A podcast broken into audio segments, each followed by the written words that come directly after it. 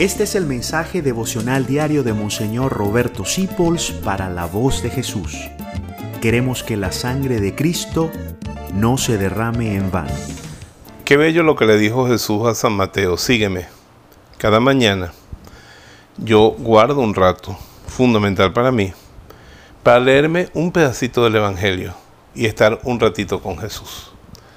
Porque Él lo que quiere es que yo lo siga, que tú lo sigas. Y eso significa convivir con Él. Si cada día lees un pedacito del Evangelio, donde está Jesús vivo, y estás un ratico con Él, yo estoy aquí con el Santísimo que lo tengo en la casa, pero tú puedes estar con Él donde estés, un ratito con Él, hablar con Él, sentirlo, aunque no le digas nada, poner tu mano en el corazón, Jesús, tú estás aquí. Eso es seguirlo. Y dime con quién andas y te diré quién eres. Poco a poco eso va transformando todo tu ser. Jesús te llama a su compañía, sígueme. Él está entusiasmado. ¿Sabes qué? Él dice en la Biblia, mi delicia es estar contigo, mi delicia es estar con los hijos de los hombres. La delicia de Jesús es que tú lo sigas y seas de su compañía, de su grupo.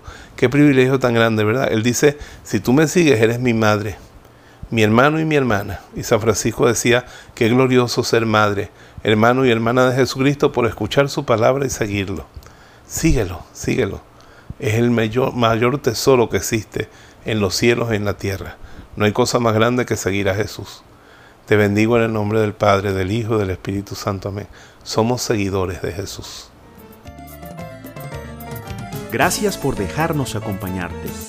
Descubre más acerca de la voz de Jesús visitando www.lavozdejesús.org.be.